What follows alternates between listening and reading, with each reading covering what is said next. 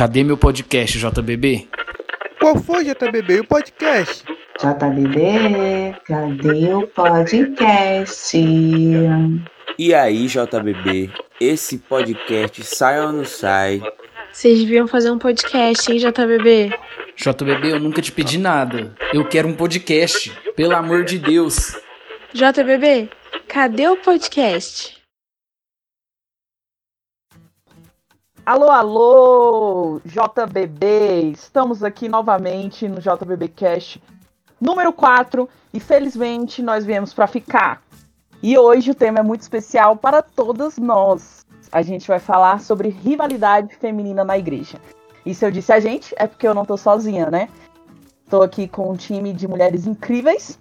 E, a começar de mim, eu vou me apresentar e a galerinha também vai se apresentar. Eu sou a Tali, eu sou da família JBB e estou aqui mediando é, humildemente essa conversa junto com a minha amiga Júlia e outras três convidadas muito especiais, né, Julinha? É isso aí, Tari. Eu também estou muito feliz de estar aqui com você e com esse time tão especial. A gente está aqui com a Isa Vicente, que é advogada e ativista por direitos sociais e política.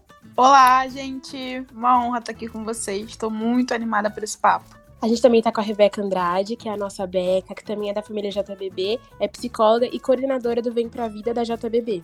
Oi, gente. É um prazer estar aqui com vocês hoje e de alguma forma poder contribuir e cooperar para esse debate que é tão importante, né? E a gente também tá. Eu tenho a honra de apresentar minha grande amiga Amanda Guise, que também é psicóloga e atua em prol da causa das mulheres. Oi, gente. É um prazer estar aqui com todas vocês. É, esse é um assunto muito importante para mim e é algo que eu gosto bastante de falar. Gente, que time, né? Então vamos lá. Hoje a gente vai falar, todos nós juntos, vamos falar um pouquinho sobre um assunto que tem sido presente por tanto tempo na nossa vivência, na nossa sociedade, como humanidade mesmo, não somente Brasil, é, que eu nem sei contar. Acontece que desde que o mundo é mundo, que a gente escuta música, assiste filmes, né? E vive na pele uma competição louca entre nós, entre nossos pares, nossos iguais, que nós mulheres. A rivalidade feminina é um conjunto de ações, palavras, símbolos que buscam menosprezar uma mulher com o objetivo de deixar a outra em melhor evidência. Mas assim, gente, evidência para quê? Né? O que faz a gente ter esse comportamento? O que, de onde que veio esse comportamento? Tá aí uma coisa que a gente vai tentar entender hoje e também falar o, quais são os desdobramentos disso. É exatamente isso, Thali. E além de todas essas perguntas que você fez, eu acho legal a gente pensar também por que, a gente age dessa maneira. Muitas vezes sim, a gente se dá conta. Por que, que isso está tão introjetado na nossa cultura? Isso nos atravessa de uma maneira tão cruel que muitas vezes a gente acaba agindo dessa maneira se a gente perceber que a gente está agindo assim. Para a gente começar a falar sobre isso, a gente quer saber das nossas convidadas. A gente quer saber, é, na ótica de vocês, o que é rivalidade feminina e qual é o maior malefício disso para nós, para nós mulheres? Eu acredito que a rivalidade feminina, ela parte muito de uma perspectiva de que a gente está competindo por algo, né? Tá competindo por, por, ser a mais bonita, por quem vai conseguir o namorado, quem que vai conseguir, né, agora na era da internet, mais like, quem que vai conseguir mais view. Então, assim, é uma perspectiva que coloca as mulheres umas contra as outras e a gente nem tem consciência disso, mas o tempo todo e a gente ouve coisas tipo, ah, a mulher não se arruma para o homem, ela se arruma para outra Sim. mulher, né, para competir. A gente vai ouvindo essas coisas, vai naturalizando essa, essas falas e internalizando isso como se isso fosse algo é, absoluto, como se a gente já nascesse assim, numa disputa com, com outras mulheres, e no fim, não, a gente talvez para estar tá se arrumando para a gente mesmo. Sim, e eu acho é. muito interessante quando a gente pensa a perspectiva cristã de, de fraternidade, de, de irmandade, né? De, de, da gente ser irmã e irmãos em Cristo, isso quebra totalmente essa perspectiva da rivalidade. Né? Acho que uma coisa que a Thali falou no começo, que é muito importante, é que a competitividade, ela tá muito ligada a uma questão cultural, né? É algo uhum. que a uhum. gente cresceu, sempre existiu no mundo feminino. A gente compete para ser melhor mãe, esposa, profissional, namorada. E a rivalidade está realmente ligada a sentimentos bem negativos, né? Ciúmes, inveja, baixa autoestima, insegurança. Uhum. Eu penso que essa questão da rivalidade tem muito a ver é, com essa carga genética que a gente parece carregar, assim. é, a gente precisa seguir uma cartilha, um checklist para se dar bem na sociedade, para ser bem vista. E isso é sintoma de um passado não tão distante, sabe? Antigamente, essa rivalidade era muito presente nas disputas amorosas. Hoje também se faz presente nos relacionamentos profissionais. E isso tudo para a gente se enquadrar dentro de um padrão e reflete como nós somos inseguras e buscamos essa, esse espaço de comparação, de ser melhor do que a outra, para ganhar algo que a gente não sabe bem o que, sabe? Ninguém uhum. sabe qual é a linha de chegada, mas a gente continua competindo umas com as outras. Então, é, isso é muito sério, né? Os homens também são bem competitivos. Embora nós mulheres usemos armas muito mais minuciosas, mais elaboradas de manipulação. É uma guerra meio fria, assim, sabe? Que nós fazemos umas com as outras e acabamos nem percebendo. Sim. E, e essa questão que você falou que os homens são competitivos também, é a diferença da rivalidade feminina que a gente vai debater aqui e uma competição saudável. Porque se você vê, os homens eles competem no trabalho, eles competem nos esportes, mas eles separam do pessoal, a maioria deles. Porque Sim. não tem uma cultura que faz, que faz com que eles realmente se vejam como inimigos. E, e como nós somos precisam estar é, melhores do que a outra para garantir, sei lá, um relacionamento, né, um emprego e tudo mais nós somos criadas né, nessa cultura de competitividade e aprendemos a ver outra mulher como uma ameaça. Daí a gente uhum. tem que uhum. refletir assim, será que ela precisa, a outra, né, a outra mulher, a minha amiga, a minha irmã, a moça do meu trabalho, enfim, seja quem for esse alvo de competitividade, será que ela é mesmo uma ameaça que precisa ser combatida ou nós precisamos desconstruir as ideias que nos fizeram acreditar nisso? Exatamente eu tava refletindo sobre isso quando vocês falavam. É, até na Bíblia a gente vê isso, né? Na, na época lá do Antigo Testamento, do, dos casamentos da poligamia e daquela estrutura patriarcal. Uhum a gente vê, né, que as mulheres elas disputavam ali, tem eh, as histórias ali no Antigo Testamento, no Pentateuco, e era uma questão de disputa para quem, quem era a esposa amada, quem ia dar o primeiro filho, o primogênito, Nossa, tinha é toda é essa, essa questão. E aí você falou do ponto de vista biológico, e é assim, né, que as fêmeas se comportam, mas eu acredito que a gente já superou isso, né? Exatamente. superou o nosso estado de natureza, a gente vive em sociedade e a história tem mostrado que a gente tem laços fraternos que nos diferenciam dos animais, justamente por ver valores acima da mera sobrevivência, né? Que, que enfim, são coisas mais profundas que nos, que nos atravessam enquanto seres humanos.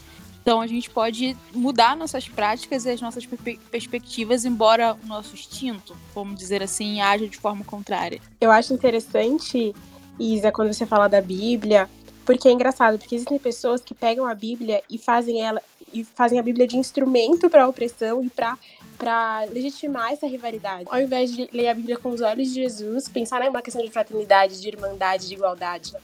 Então... Você comentou de Jesus e pensar que Jesus foi um dos maiores advogados que nós mulheres temos, né? Ele nunca é objetificou a gente. Exatamente. E na época que o nosso testemunho não valia só de homens, nós somos as testemunhas da ressurreição dele. Se não fosse nós, aquelas que tivessem contado para outras, a gente não ia estar falando dele hoje. Jesus se revelou como Messias para uma mulher, né? A mulher samaritana. Exatamente. Foi a primeira revelação, assim, eu sou de Jesus, assim. Exato. E como esse, esse argumento usado que a rivalidade feminina é biológica é tão ultrapassado, porque se nós ainda vivêssemos de maneira totalmente biológica, a gente não ia ter nenhum sentimento fraterno entre nós, a gente não ia ter amigos, né? E amigas, principalmente, a gente não ia ter amigas, a gente não teria afinidade com nossas mães, nem com sobrinhas e qualquer outra é, mulher que esteja próxima da gente, que a gente tem um relacionamento mesmo de amizade, né? Então, primeiro mito é esse, gente. Não existe uma questão biológica que faz com que mulheres tenham rivalidade feminina. Porque quando a gente coloca esse peso na biologia, é como se fosse algo que a gente não pudesse superar, né? É como se a gente é, fizesse, trabalhasse, trabalhasse, trabalhasse, mas a gente não conseguisse sair desse ciclo. Mas não, a Exatamente. Gente... Não é algo biológico, não é algo inerente, não é algo determinado é uma construção cultural que a gente pode olhar, questionar, repensar e principalmente agir de maneira contrária a ela. Exatamente. E aí a gente entra nessa questão mais funda de cultural, né? Não tem como a gente falar sobre rivalidade feminina e tirar o contexto em que a gente vive, né? A gente é uma sociedade de domínio impróprio e violento de homens sobre as mulheres, nos quais a gente tem diversos símbolos e estruturas que foram criados para perpetuar esse domínio. E a rivalidade é um desses símbolos, né? Dessa sociedade patriarcal como é tão popularmente conhecida. Então, ela é uma forma de fazer com que esse controle masculino seja maior. É isso que várias filósofas e várias pessoas usam para explicar, né, suas teses que usam para explicar essa rivalidade. O que, que vocês acham sobre isso, gente? Eu acredito que seja uma questão cultural, mas essa, essa questão cultural ela, ela é sintoma de uma questão, uma questão muito mais profunda, que é a questão espiritual. Nós vivemos uhum. em um uhum. mundo que sofre as consequências da queda. Então, se a gente for ficar só culpando o homem, ah, foi ele, foi ele, e a gente nunca vai chegar no cerne da questão, porque não se trata do homem propriamente. Existe o mal e ele ele tá aí, tá, tá perpetuando, está nas nossas relações. Nós somos seres que vivem no pecado, é, mas existe a graça de Deus e glória a Deus por isso. Nós podemos viver uma outra uma outra realidade e não somente na eternidade, né? Essa vida plena que Jesus nos oferece, nós podemos viver aqui e agora. E é por isso que eu penso que debates como esse são tão importantes, porque nos tiram da inércia. Talvez algumas uhum. meninas estejam ouvindo esse podcast, nossa, meu, eu nunca tinha prestado atenção nisso, é verdade, olha só, essa fala, essa questão cultural, e isso traz luz para um, debate que é sério, mas é uma questão espiritual e nós devemos tratá-la como tal né? Não é só. É porque esse discurso, né? Ah, é culpa da cultura. É um discurso muito, muito confortável, né? Porque a gente fica só nele e não traz uma perspectiva de mudança. Porque a gente vê uma situação tão grande e fala, ah, não dá para mudar, né? O jeito é cruzar os braços e ficar sentado esperando Jesus voltar. Mas não é isso, dá pra gente fazer algo agora. E mudanças acontecem a partir de conversas também. Então, eu penso que é muito válido a JBB se importar num tema como esse, e dar voz para tantas mulheres que precisam ser ouvidas, né? E, e sabe o que, que eu acho também? Muita gente pensa que a questão da rivalidade e aí estimular o que, é, o que vai ser chamado de sororidade, irmandade entre mulheres, é você gostar de todo mundo. Mas não é isso. Você não, você não precisa. Verdade. Você não precisa ser a amiga de todas as mulheres. Você não precisa é, ter uhum. afinidade e relacionamento com todas as mulheres. A questão não é essa. A questão é muito mais prática, é muito mais você não tirar seu tempo e a sua atenção para destruir uma outra mulher. É você Sim. não usar é, a sua influência, a sua voz para invalidar, descredibilizar outras mulheres. É você não querer ser uma voz única, é você ser uma pessoa que cria espaço e cria pontes e cria ambientes que é possível outras mulheres participarem que acontece muito até no meio corporativo, no meio político, são que algumas mulheres conseguem alcançar espaços de destaque e elas não é, contribuem para que outras mulheres possam acessar esse espaço. Exatamente. Então, vamos colocar, ela é, a, ela, ela é a liderança, ela tá, tá, tá liderando, é só ela.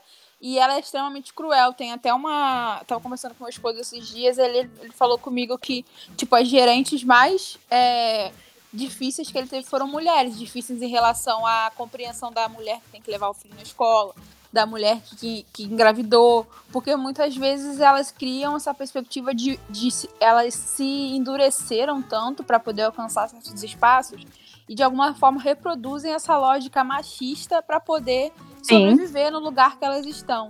E aí isso uhum. vem e perpetua uma série de pensamentos excludentes e que aprofundam a rivalidade feminina, né? Exatamente. Exatamente.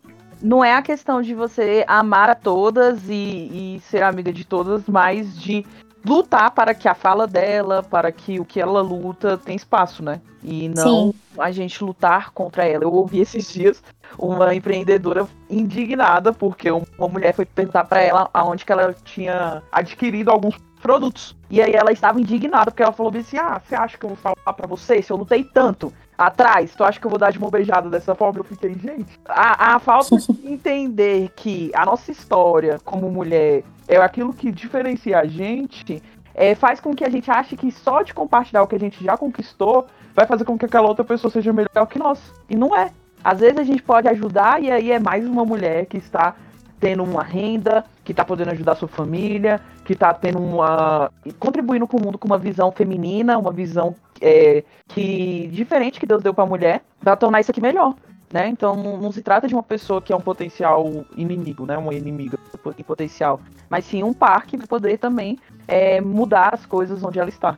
Essa cultura da rivalidade criou uma fantasia de empoderamento, né? Nós pensamos que nós somos mais do que as outras. E aí a gente não, não pode compartilhar, eu não posso ser vulnerável, porque uma hora ela vai me trair, ela vai me usar para subir na vida. E, e, isso é muito prejudicial, né? Eu penso que uh, o maior prejuízo dessa cultura são os relacionamentos superficiais que nós criamos a partir dela.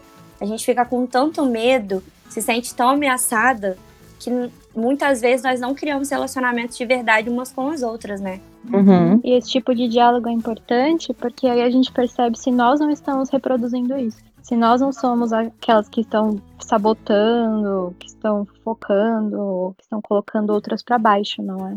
Exatamente, é isso que eu queria falar, gente, agora. Porque tem muita gente, muitas mulheres que estão ouvindo a gente agora e estão ouvindo com a pá e não com a enxada. Vocês já ouviram essa analogia?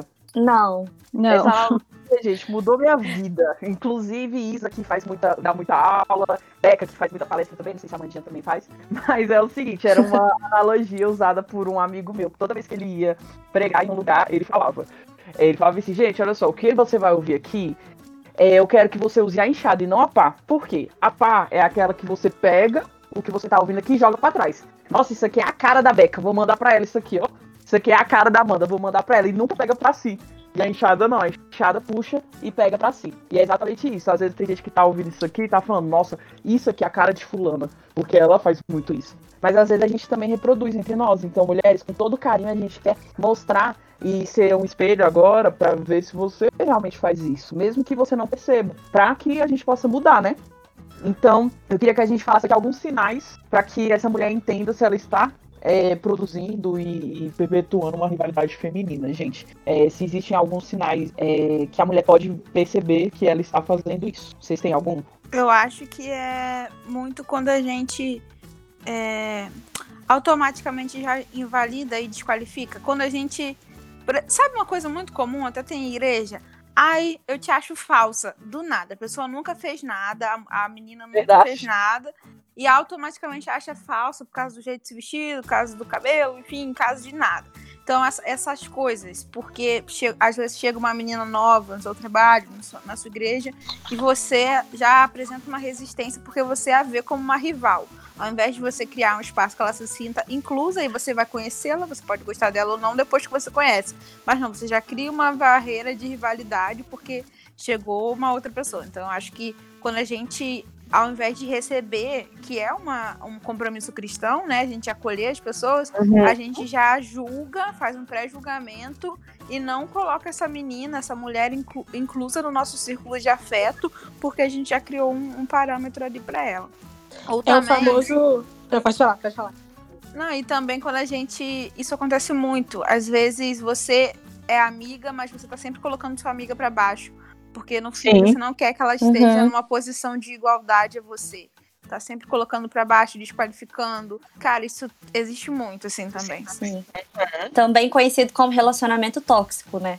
Esse daí de, de ver o outro como pior e tal, e falar isso também é um sinal de, de que não tá indo muito legal, não, o seu coração. Precisa rever isso daí. Exatamente. E o primeiro exemplo da Isa é o famoso ranço sem fundamento, né?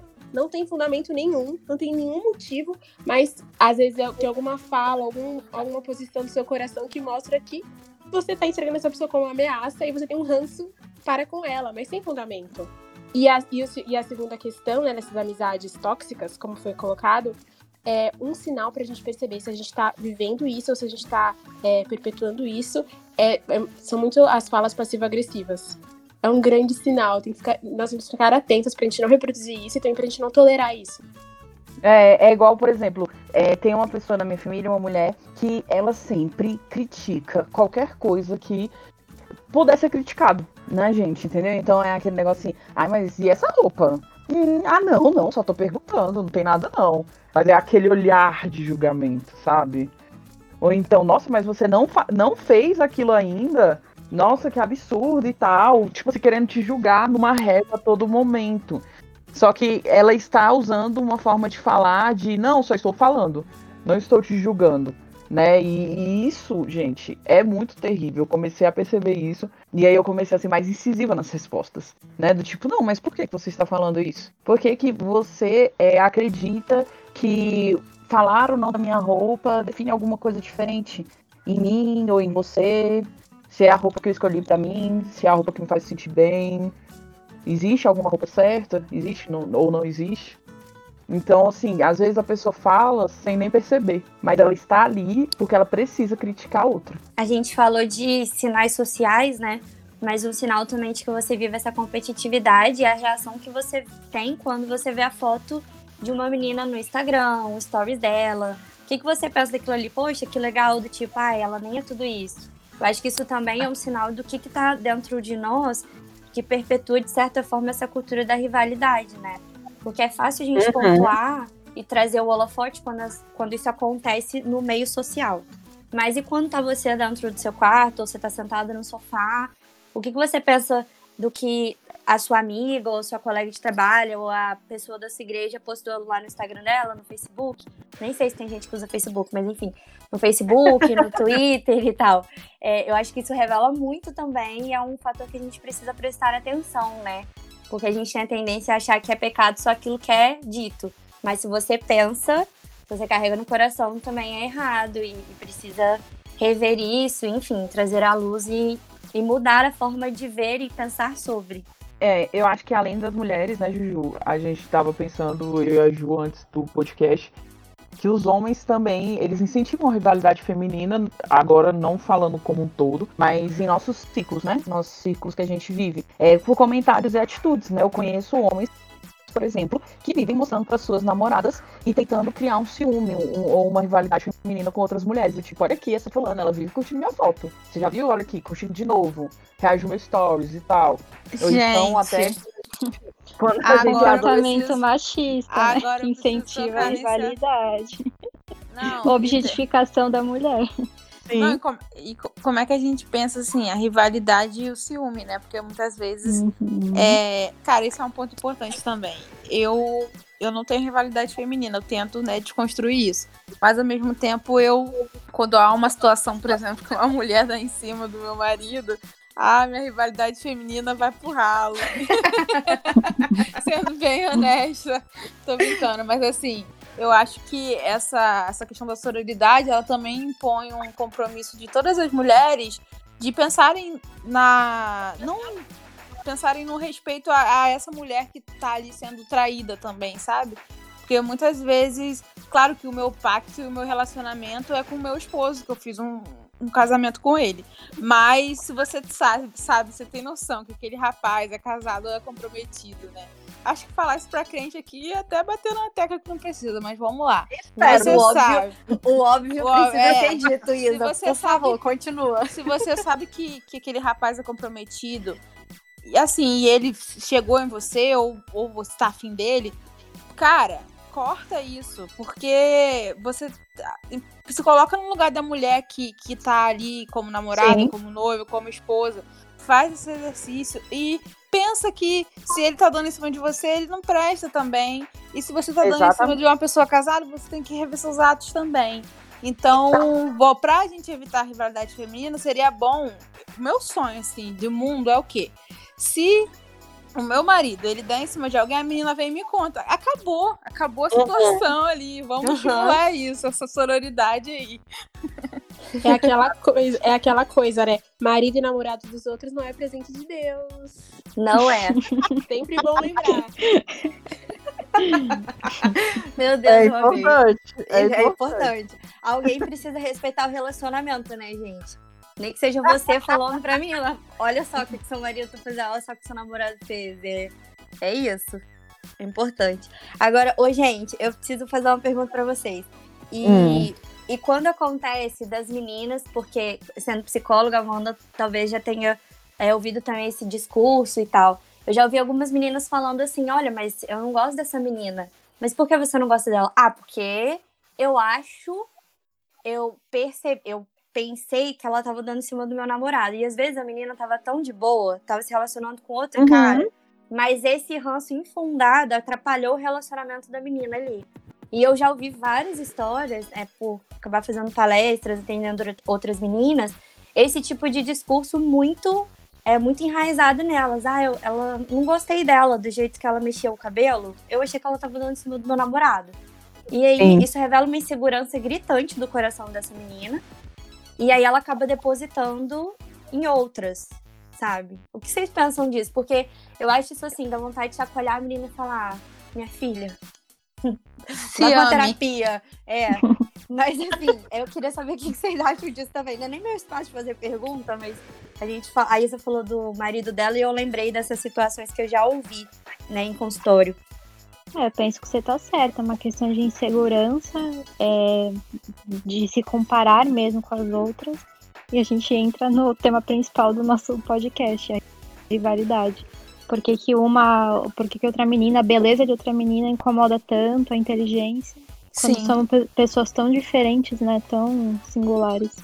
Sabe o que que acontece? A gente é a gente aprende, né, que a, a outra a outra garota, a mulher, ela tá ali pra roubar o seu lugar, né? Se a gente olhar Uhum. o, concurso, o concurso de Miss, por exemplo, é para mim é um das- uma das situações mais complicadas assim que eu acho que não deveria existir mais hoje em dia, porque é base de tudo isso. Quem é mais bonita, quem tem um talento mais legal, quem vai aparecer melhor. Então, isso tudo é muito fomentado. Então, a gente vive numa situação também de achar que a gente está sendo invejado o tempo todo. Tem mulher que é assim, acha que está sendo invejada o tempo todo. Acho que tem sempre uma ali para atacar, para tirar o lugar dela.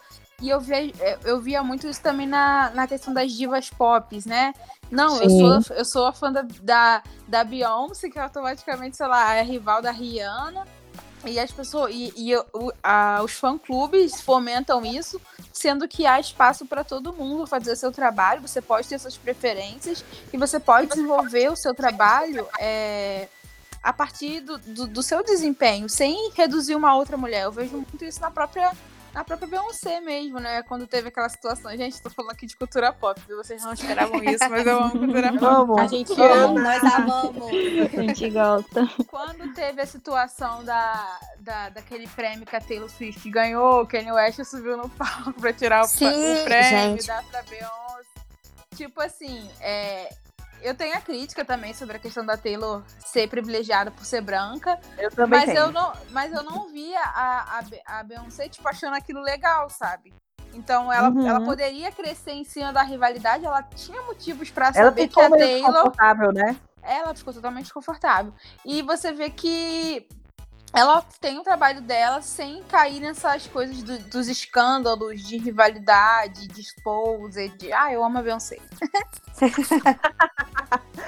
Mas eu acho que é exatamente isso, é, Beca. Eu acho que desde quando a gente é criança, a gente foi colocado em um mundo em que existe uma preferida.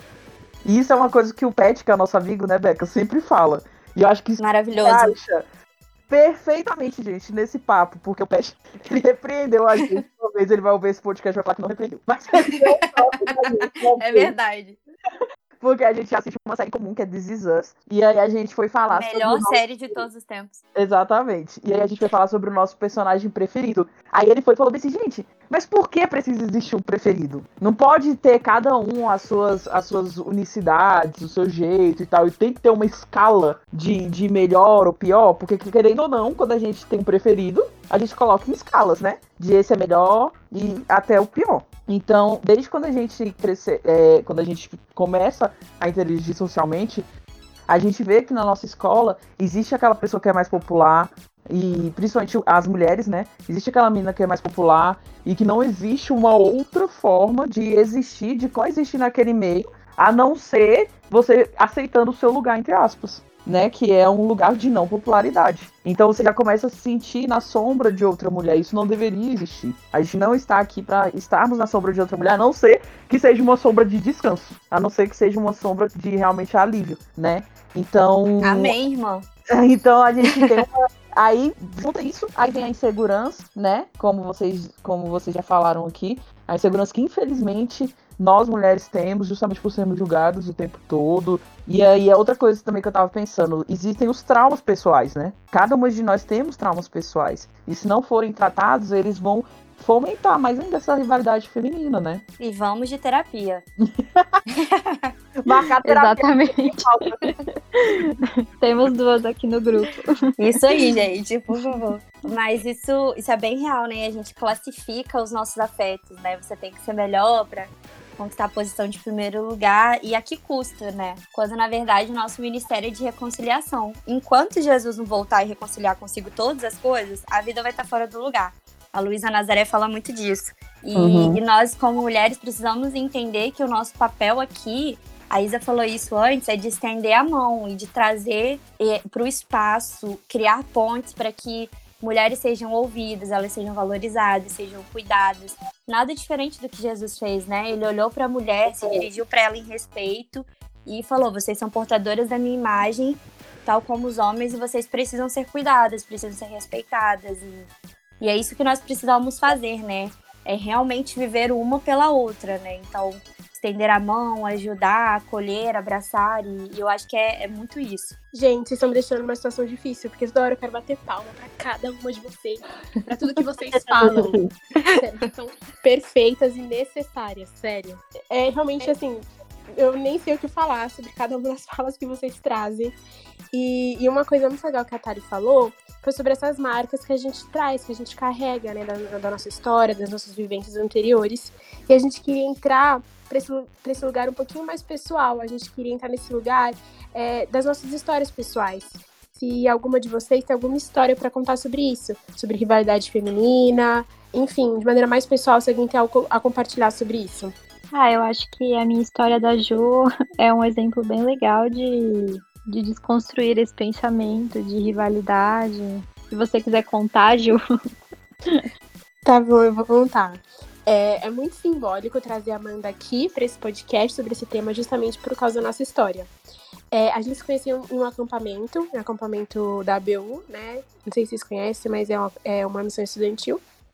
E eu fui convidada por um amigo Eu sou meu. da BU também. Que Ai, que demais! Ai, que legal.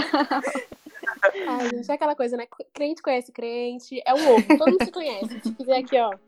Enfim. É, e um amigo que me chamou pra esse acampamento. E eu fiquei super animada, topei. E depois, quando eu já tinha topado, ele falou assim: e uma amiga da psico vai também. Assim que ele falou isso, tem muito tempo isso, tá, gente? Eu era outra pessoa. Assim que ele falou isso, eu pensei, "Ah, A justificação. Sério, eu pensei. Eu pensei, ah. Não sei. Aquele ranço sem fundamento. Eu nem sei quem é a pessoa. Eu não sei. Só de falar que ia ter uma outra amiga da psico, que eu não seria a pessoa que. a única pessoa que ele conhecia, que eu não receberia total atenção, eu já não achei tão legal assim. Meu humor já mudou. E eu fui. Literalmente, eu fui com esse ranço sem fundamento. Mas assim que esse meu amigo, Matheus, eu te amo, apresentou a Amanda, que daria ser a minha amiga Amanda, foi assim, imediato. É, isso foi desconstruído. Porque a Amanda me recebeu muito bem, me acolheu desde o primeiro momento. Ela conhecia muito mais gente que eu na BU. Ela foi super acolhedora, super empática, super é, como Jesus faria. E Ai, Ju, Essa bondade- você é uma linda. essa bondade dela me desconstruiu total. Foi, foi- foram como brasas na minha cabeça queimando mesmo. E esse amor dela desconstruiu o meu ranço sem fundamento. E logo eu me quebrei e também agi assim. E a gente construiu desde aquele momento uma amizade muito forte. Desde o acampamento a gente sempre tem uma amizade muito forte. E, e a gente sempre cresce nisso. A gente tem essa troca muito grande sobre sororidade, sobre empatia, sobre igualdade. E a gente conversa muito sobre isso. Então é muito simbólico trazer a Amanda pra cá, porque é uma pessoa que vive isso de verdade. Ela traz essas conversas pros ambientes e pras redes de apoio que ela tem. E quase que a nossa amizade não existiu por, por esse pensamento que eu tive. Mas graças a Deus e a ela e essas conversas que a gente tem, isso foi desconstruído e foi permitido que a gente tenha essa amizade tão bonita, tão significativa. É interessante a gente ir para outros espaços, né? É, igreja, acampamento e qualquer lugar assim. E criar laços com outras mulheres. Nós mulheres com outras mulheres. Pô, a importância de você sentar, acolher, ouvir outra mulher, principalmente num lugar que talvez as pessoas tenham outro foco que não seja encontrar amizades ou se alimentar da palavra, enfim. Então, ter encontrado a Ju nesse contexto todo foi muito, foi muito simbólico e muito incrível. Que fofas. Sim. Gente, a minha história ela é meio trágica. É, e ela não teve um final feliz, como Ju e, e Amandinha. É, logo quando eu me converti, eu comecei a realmente querer estar perto de Deus e, e, e realmente me tornar uma discípula, né? Conhecer, é, ler, orar e tudo mais, e não tinha ninguém naquela época na minha igreja. Eu sou de uma igreja muito pequena. A igreja estava acabando de passar por uma reformulação e eram pouquíssimas pessoas que tinham ali. E aí logo depois chegou uma galera nova e chegou um, um, um, um casal de mais ou menos uma idade de 35 anos. E, e, ele começou a ser o nosso líder de jovens. E ele começou a cuidar da gente, né? Como um líder de jovens faz.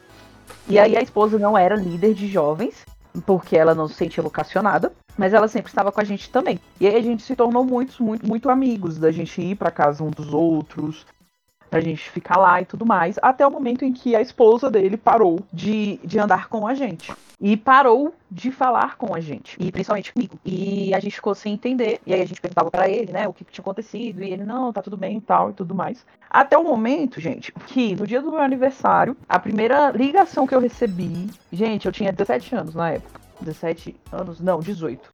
A primeira ligação que eu recebi foi dela. E ela simplesmente falou assim: Oi, tudo bem? Feliz aniversário. E ela começou a falar um monte de coisa para mim. Falando que eu tava arruinando o casamento dela. Que, que eu era uma destruidora de lares. Que eu não. E começou a falar várias coisas que eram totalmente inverdades. Gente, que absurdo.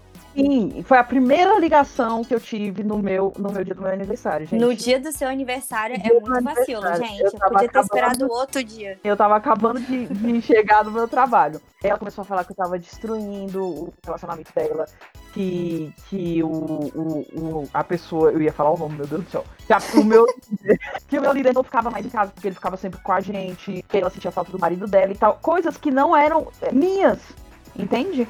Coisas que não eram é, sobre, sobre mim, mas sobre ele e ela. E ela depositou tudo isso em mim. E aí, eu tentando conversar com ela e tal, e falando que, cara, eu não sei o que, que tá acontecendo, porque até então ela recebia a gente na casa dela e tava tudo bem e tudo mais, aí até que ela desligou. E aí eu conversei com ela, ele ficou com ele também. Aí ela não me atendeu mais, conversei com ele, ele ficou indignado e tudo mais. E aí, gente, começou uma, a pior época da minha vida, que foi um ano inteiro de, de conflito dentro da igreja. E eu moro aqui numa cidade perto de Brasília, né? Que é a cidade satélite de Samambaia. E eles já tinham sido de outras igrejas e tem, eles tinham amigos fortes dessas outras igrejas. Alguns desses amigos tinham negócios aqui em Samambaia. E os lugares que eu ia, eu era conhecido como uma menina que, que destruía casamentos. Então, tipo assim, eu nunca vi as pessoas, mas aí eu fui no salão uma vez e aí a pessoa virou pra outra e falou assim, lá, é a menina que destrói casamentos. Porque ela, essa, essa mulher, começou a espalhar para todo mundo que eu fazia isso. E eu não fazia isso. Eu, eu somente estava sendo discipulado pelo esposo dela. Só que a insegurança dela, traumas que ela tinha, é, fez com que ela visse, me visse como uma pessoa que iria colocar tudo que ela tinha a perder. A partir desse momento, eu parei de, de ter qualquer é, relação com o meu líder. Foi um momento muito difícil, porque eu via ele como uma, uma pessoa, uma figura até paterna. Então eu me desvencilhei mesmo totalmente dele e passei muito tempo orando para Deus me mandar mulheres que realmente me ajudassem a entender que existe um relacionamento entre mulheres mesmo, de amor, de acolhimento, é, de vida, que a gente pode ter, inclusive, um relacionamento com homens que não seja com conotação dessa forma. E aí, Deus me presenteou com essas pessoas. Mas é, essa história eu ainda vejo e eu ainda, ainda penso com pesar, sabe? Porque até hoje ela não, não mudou. Aí hoje ela já saiu da igreja. E não só comigo ela fez isso, todas as pessoas, todas as mulheres da vida dele, ela brigou ela saiu da igreja, ela não recebe mais nem a sobrinha dele em casa, porque ela também acha que ela pode trazer uma ameaça. E agora ela vive isolada. Então, assim, é uma coisa que é, já é um, esse ponto do porquê, né?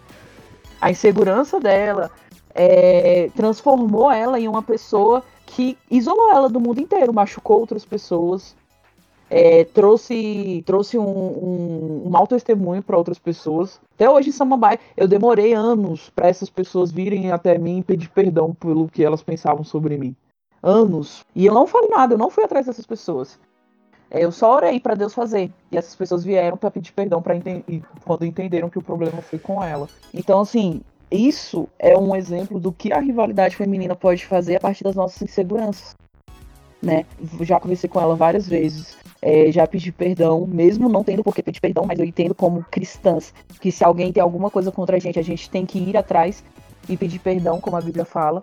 Mas esse foi o caminho que ela decidiu seguir de estar longe de tudo, todas as mulheres que possam estar perto do marido dela. E até hoje essa história assim, e é por isso que hoje eu tento tanto fazer com que as mulheres que estão ao meu redor se sintam seguras, se sintam mulheres que não precisam se preocupar com as suas próprias atitudes, sabe?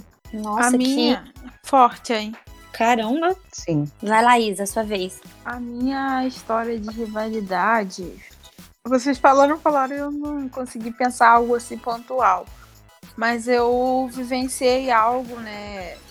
Quando eu comecei a, a falar muito na internet, a ganhar seguidores e tal, eu vi que existiam algumas mulheres que pareciam me apoiar, mas por trás elas criticavam e tudo mais. E não faziam essas críticas a mim, né? faziam para outras pessoas, porque eu não tenho nenhum problema em ser criticado. O problema é a gente não fazer isso de forma transparente. E a gente precisa ser madura, enquanto mulheres e mulheres cristãs, para falar para nossa amiga, para nosso colega, o que a gente acha que deveria melhorar. Mas não era isso que era feito. E começou-se a circular um boato sobre mim, sobre as coisas que eu acredito e tal. Isso foi não foi há muito tempo.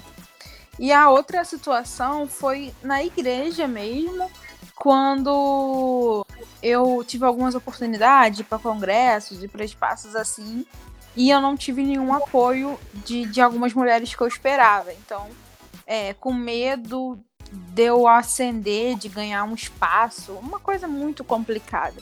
E eu vejo como que isso afeta as nossas relações, porque a gente, ao invés de apoiar, né, a gente, a gente ataca, ao invés de cooperar, a gente compete, né? O cristianismo não tem espaço para competição, tem espaço para cooperação. A gente tem que cooperar com a vocação, com o chamado das nossas irmãs. E independente uhum. de você concordar ou não, sororidade, enfim, independente desse, desse termo, irmandade, submissão uns aos outros é algo que está no cerne do cristianismo. E a gente tem que fazer isso enquanto mulheres também. É verdade. Total. A, a minha história foi dentro da igreja, assim, e trouxe vários desdobramentos, assim. Por causa desse rolê e de tudo que reverberou, eu passei muito tempo longe de amizades verdadeiras. E isso me marcou muito. Né? E hoje eu vejo como é importante a gente falar desse assunto, porque eu, é, eu fui vítima dessa competição infundada. E, e eu sei como isso machuca, sabe? Eu e a Thalita já conversamos já bastante sobre isso, sobre esses desdobramentos e e hoje eu percebo como a gente não valoriza as amizades que Deus nos deu, nós não cuidamos delas. E acontece da gente deixar de ver a outra pessoa e ver somente o que a gente quer ganhar a partir daquilo ali. É, como todo rolê de adolescente tem crush envolvido, né, gente? Então, tinha um crush envolvido e tal. E assim, era é, eu e essa menina, nós éramos muito amigas, a gente tinha vivido várias coisas juntas e tal.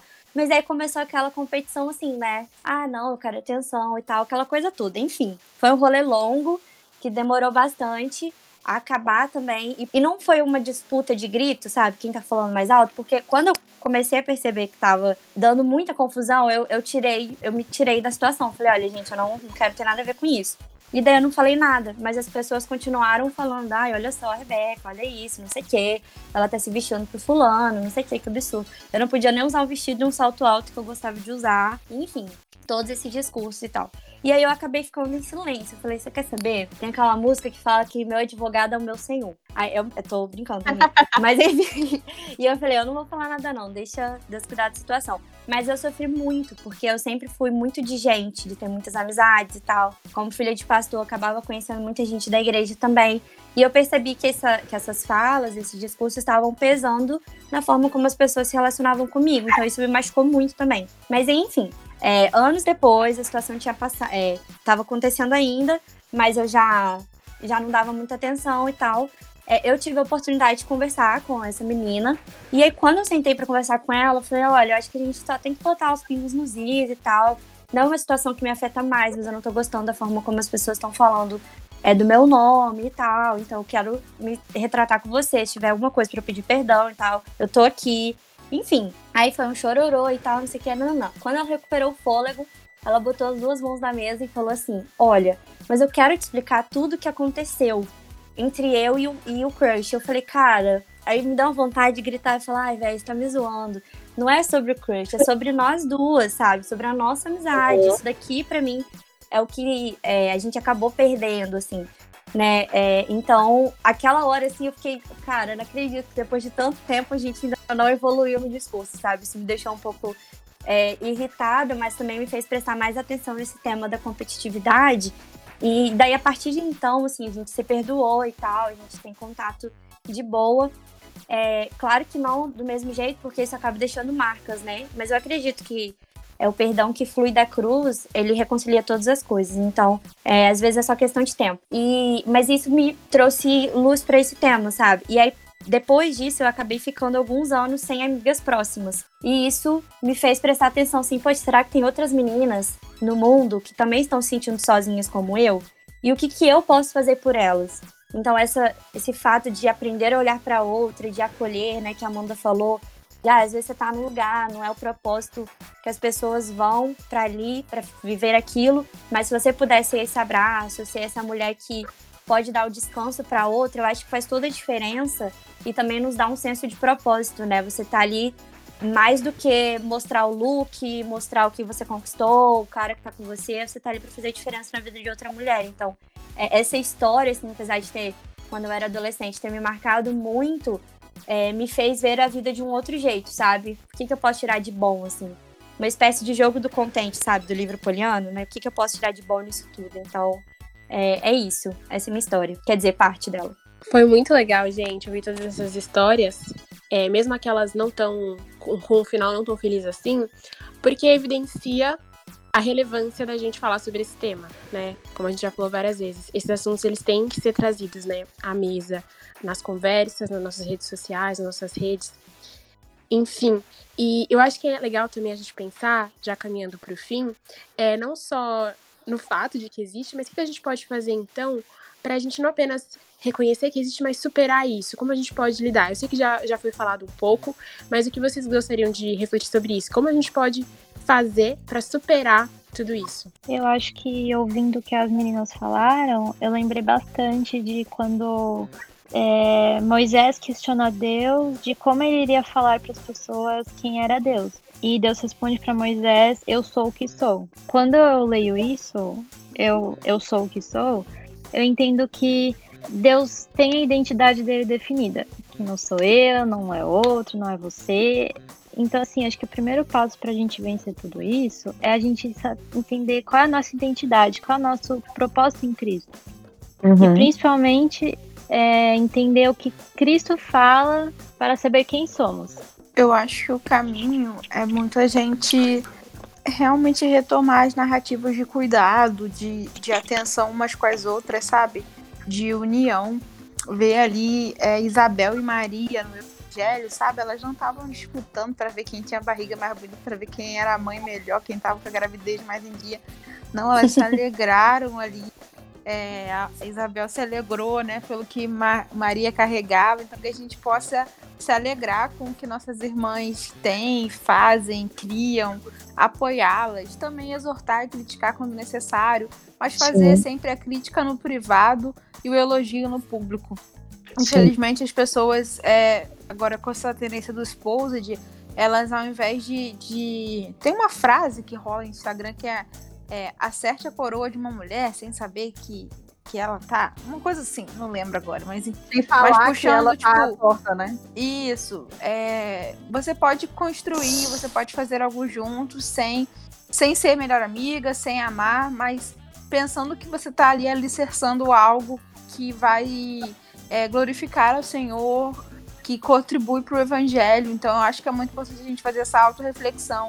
O que que eu não gosto e o que que é só uma rivalidade feminina, um medo de perder, um predomínio, um medo de se sentir ameaçado. Então a gente precisa fortalecer nossa identidade em Cristo, para que a gente não veja nossas irmãs como ameaçadas. Eu, eu, eu, sou, eu assino embaixo da fala das meninas e eu penso que o nosso movimento tem que ser de, de reconciliação, né? Como a mulher samaritana, ela vivia num ambiente de competitividade, ela estava isolada das mulheres, ela ia é, buscar água no poço com seu cântaro no meio-dia. E não era o horário que as mulheres iam, né? Elas iam ou de manhãzinha ou de tardinha, quando o sol não estava forte. Mas ela não, ela foi meio-dia, ela ia meio-dia, né? Porque era o horário que ela estava sozinha. E eu penso que ela não aguentava mais os olhares julgadores sobre ela, as mulheres que viviam falando a respeito da reputação dela, né? Porque ela tinha uma reputação é, duvidosa por conta do passado dela, mas aí quando ela se encontra com Jesus, Jesus se revela para ela e ela entende quem ela é, ela volta para a cidade para compartilhar. Embora ela tivesse sido machucada tantas vezes pelos discursos que provavelmente aquelas mulheres, aqueles homens falaram a respeito dela. Então, esse movimento de reconciliar e de voltar para a cidade, de anunciar Jesus, é, é um legado que ela deixa para gente. A gente precisa voltar mesmo talvez para os lugares, para as pessoas que falaram algo de nós. É claro, isso dentro é, dos seus recursos emocionais, né? A gente não precisa se expor a nada. Mas se você entender que você precisa fazer isso, de voltar e anunciar a respeito de Jesus, quem você é e quem aquela mulher é, eu acho que isso faz uma diferença muito grande. O nosso ministério tem que ser o da reconciliação. Cara, tanta, tanta coisa, né? Que a gente tem que fazer, mas todas as coisas que vocês falaram é, fala muito sobre identidade, sobre empatia, né, com entre nós. E eu acho que é exatamente isso. Quando eu vejo que existe um sentimento de ciúme ou de segurança com a ação de uma outra mulher, primeiro de tudo, eu acredito que a gente tem que olhar e pensar. Igual quando Deus fala para Jonas, quando Jonas tá irado porque o povo se arrependeu e Deus desistiu de destruir Nínive. E aí Deus fala assim, Jonas, tem razão essa tua ira? Tem razão, tem sentido isso que você está sentindo? É, eu acho que é a mesma coisa que Deus pode perguntar pra gente quando a gente sente essa, essa, esse sentimento em relação às nossas irmãs. Tem razão isso? Por que, que você está sentindo isso? É, é uma insegurança? De onde que vem essa insegurança? Qual é a raiz dessa insegurança? Porque se essa insegurança estiver enraizada em uma determinação, em uma definição de quem nós somos errada, realmente a gente precisa destruir essa definição e construir uma nova a partir da rocha que é Cristo. Então, o que em nós ainda está é construído em areia. Porque se tiver construído em areia, aí todas essas seguranças vai vir e vai realmente destruir quem nós somos. Então, acho que essa questão de a gente parar quando acontecer, refletir e saber se é uma questão de segurança e aí a gente tenta corrigir e aí a gente evita conflitos, a gente evita é, essa rivalidade porque a gente para na gente e tenta resolver com a gente e, ou então, se não, se é realmente uma coisa que eu não gostei, porque a outra mulher realmente é, invadiu um espaço, como a Isa falou. Aí eu vou que entender que eu preciso ir conversar com aquela pessoa. Porque Deus ama que quando a gente resolve as coisas com sabedoria, quando a gente resolve as coisas com franqueza e com verdade. Então, isso é uma coisa que mulheres devem ter entre si, né? Eu também acho que a empatia de entender que somente a gente vive o que a gente vive. É uma necessidade que a gente precisa é, enxergar pra gente ganhar essa luta. Quando, como Ruth e Noemi. Ruth ficou com Noemi porque ela sabia que Noemi sozinha, uma mulher viúva que perdeu todo mundo, ia sofrer demais. Ia sofrer como Ruth, se tivesse no lugar dela, iria sofrer. Então Ruth amou Noemi porque entendeu que as mesmas lutas iam ser vividas. E é isso que a gente precisa fazer. As lutas, as lutas que eu vivo são muito parecidas com a da Isa, com a da Beca, com a da Amanda, com a da Júlia, com qualquer uma mulher, principalmente mulher cristã. Então eu acho que essa empatia de entender que a gente vive os nossos mesmos sofrimentos, que a gente vive uma luta contra Satanás, que desde quando Deus disse que seria do ventre de uma mulher que ela seria esmagada, que ela seria destruída. Satanás vive uma luta histórica contra as mulheres e é por isso que a gente tem uma sociedade realmente patriarcal, porque é espiritual. É, a gente entende que a gente precisa se fortalecer, que a gente precisa se unir, que a gente precisa se cuidar, que a gente precisa ser mais gentil no trato umas com as outras, mesmo quando a gente erra umas com as outras, né? Então eu acho que é isso, gentileza e autoconhecer nós mesmos. Eu assino embaixo de tudo que foi falado aqui, por todo mundo.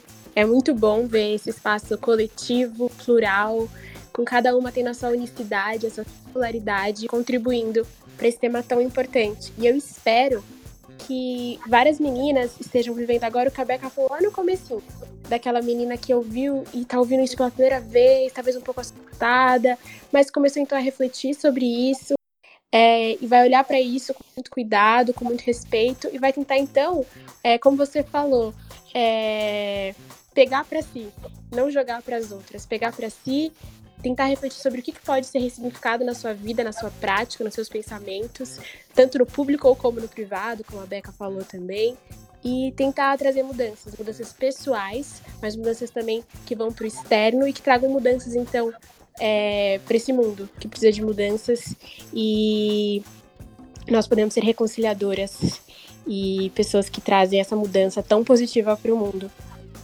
Então, assim, em nome da JBB, queria agradecer muitíssimo a presença e a contribuição de cada uma de vocês. E foi um prazer. É, Obrigada pelo convite. Ter tudo que vocês trouxeram aqui.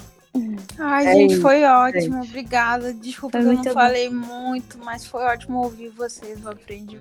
Eu digo mesmo, meninas. E eu, eu tenho uma oração e eu estendo isso para vocês, que Deus nos dê sensibilidade para nós vermos umas às outras como nós somos, filhas do mesmo Pai de amor. Possamos viver esse Amém. amor e hum. que seja real, sabe, em nossas vidas, que vivamos esse ministério da reconciliação e que outras meninas se acheguem, né, até nós e vivam também isso. Então, é isso, maior prazer estar aqui com vocês. Isa, eu te acompanho nas redes sociais, sou sua fã, tá? Muito bom estar aqui com você. E Tamo com, junto. Com a Júlia, com a Amanda também, que eu conheci hoje. Um prazerzão aprender com vocês. E Thalita, né? Thalita é de casa. Gente, muito obrigada mesmo. Foi um prazer. Estejam sempre certas de que aqui vocês vão ter um local de fala, vão ter um local de abrigo, vão ter um local de descanso também, viu? E aí eu tô falando tanto quanto JBB, tanto quanto Thalita. Vocês podem estar certas disso. Muito obrigada. E para você que está ouvindo a gente, Continua ligado na gente, nas nossas redes, arroba somosjbb, que os nossos podcasts vão sair sempre lá e vários outros conteúdos muito legais. Beleza? Um beijão e até mais. Um beijo, gente. Se cuidem. Tchau, gente. Um beijo.